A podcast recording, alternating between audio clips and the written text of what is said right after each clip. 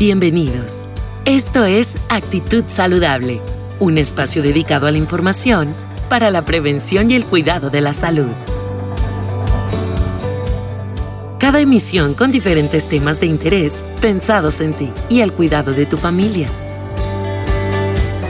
Actitud Saludable es presentado por Hospital Galenia, más que un hospital.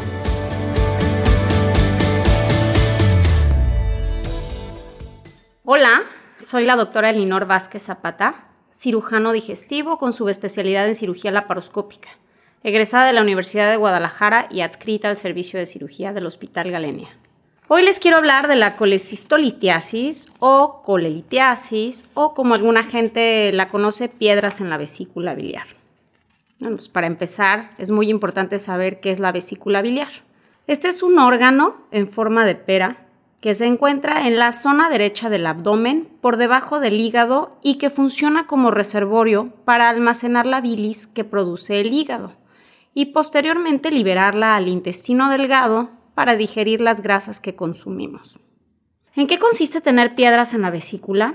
Bueno, pues estas son partículas sólidas que se desarrollan dentro de la vesícula biliar a partir de la cristalización de la bilis, las cuales son de diferente tamaño, que pueden variar desde muy pequeñitas como granos de arena hasta muy grandes como una pelota de golf. También la cantidad puede variar, desde presentar un lito único hasta presentar múltiples litos al mismo tiempo. Ahora, bueno, si hablamos de su prevalencia, pues ¿cuántas personas presentan piedras en la vesícula? Este dato es bien interesante porque, bueno, se estima que en México aproximadamente de un 14 a un 20% de la población tiene piedras en la vesícula. Si tomamos en cuenta que en México estamos pues cercanos de los 126 millones de habitantes, estamos hablando que aproximadamente 20 millones de mexicanos presentan piedras en la vesícula. Ahora, si hablamos de los factores de riesgo, la pregunta sería qué característica o exposición puede aumentar la probabilidad de tener piedras en la vesícula. Pues tenemos de dos tipos, los no modificables y los potencialmente modificables. De los no modificables, o sea, de que hagan lo que hagan, esto no va a cambiar, pues están principalmente tres, que es el género femenino, edad avanzada, ya que después de los 60 años el porcentaje aumenta un 25% y después de los 70 años aumenta un 33% y los factores genéticos y raciales. ¿no? Se ha visto que en algunas eh, entidades autóctonas de América tienen un porcentaje mucho más alto. Y si hablamos de los, de los potencialmente modificables, estamos hablando de obesidad, pérdida rápida de peso, embarazo y los estrógenos o los anticonceptivos a base de estrógenos. Hay otros riesgos que no son concluyentes, que los engloban como la dieta rica en grasa, las dislipidemias y la diabetes, pero realmente no hay nada que soporte eso científicamente. Otra cosa importante de saber es qué síntomas tienen, ¿no?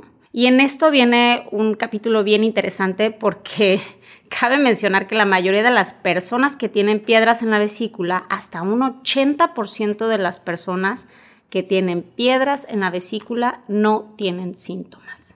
Estos se pueden enterar de manera incidental por algún hallazgo de algún estudio de imagen que se hayan hecho, pero la mayoría de los pacientes no saben que tienen piedras en la vesícula. Por lo que este grupo de pacientes, si no tienen síntomas, la mayoría no requiere cirugía, ¿no?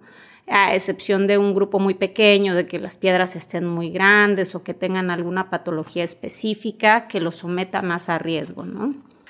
Pero de estos pacientes que tienen piedras en la vesícula, solo un 20 o un 30% sí presenta síntomas. Los síntomas que van a tener va a depender de la complicación. Pero si hablamos de la complicación más común que se llama colecistitis litiásica, que significa inflamación de la vesícula por piedras, pues el síntoma clásico se llama cólico biliar.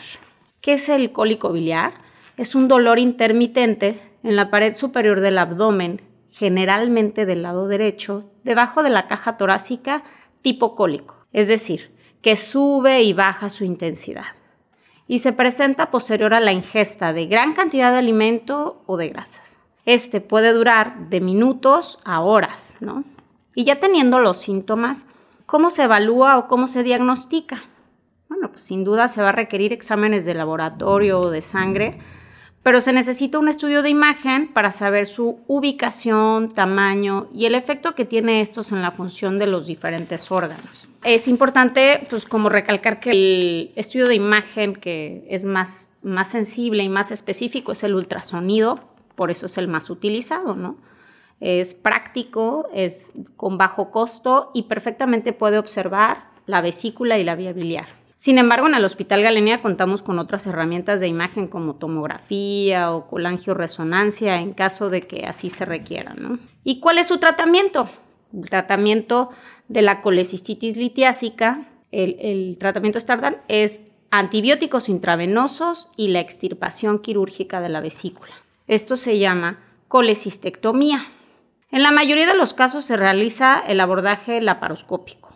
Y aquí es donde realmente comienza la magia, ya que el abordaje de mínima invasión, o como algunas personas lo llaman equivocadamente por láser, permite una recuperación más rápida y con menos dolor, ya que solventa un problema sin abrir el abdomen, solo con instrumentos largos y heridas pequeñas de alrededor de un centímetro, por lo cual sigue y seguirá siendo eh, la cirugía número uno de elección para solventar este problema de colecistitis litiásica. Bueno, y pues la verdad es que yo sí quiero concluir con este tema cosas muy importantes, como que ya determinamos que es una patología muy común, que sería muy oportuno acudir a consulta en caso de presentar dolor abdominal tipo cólico biliar o presentar color amarillo en la piel o en la parte blanca de los ojos, a eso se le llama ictericia o presentar fiebre, ¿no?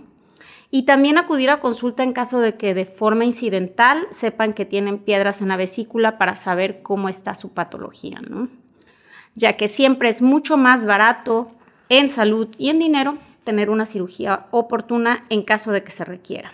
Hablamos de los factores de riesgo y hablando de los factores de riesgo potencialmente modificables, si hay cuatro puntos bien importantes en donde se recomienda pues no saltarte las comidas o evitar ayunos prolongados, si el segundo es si, necesitas o requieres bajar de peso, hay que hacerlo de manera paulatina, recomendando de medio kilo a un kilo por semana cuando mucho. El tercero es consumir fibra y el cuarto mantener un peso saludable. Entonces, bueno, pues el tema espero les haya gustado.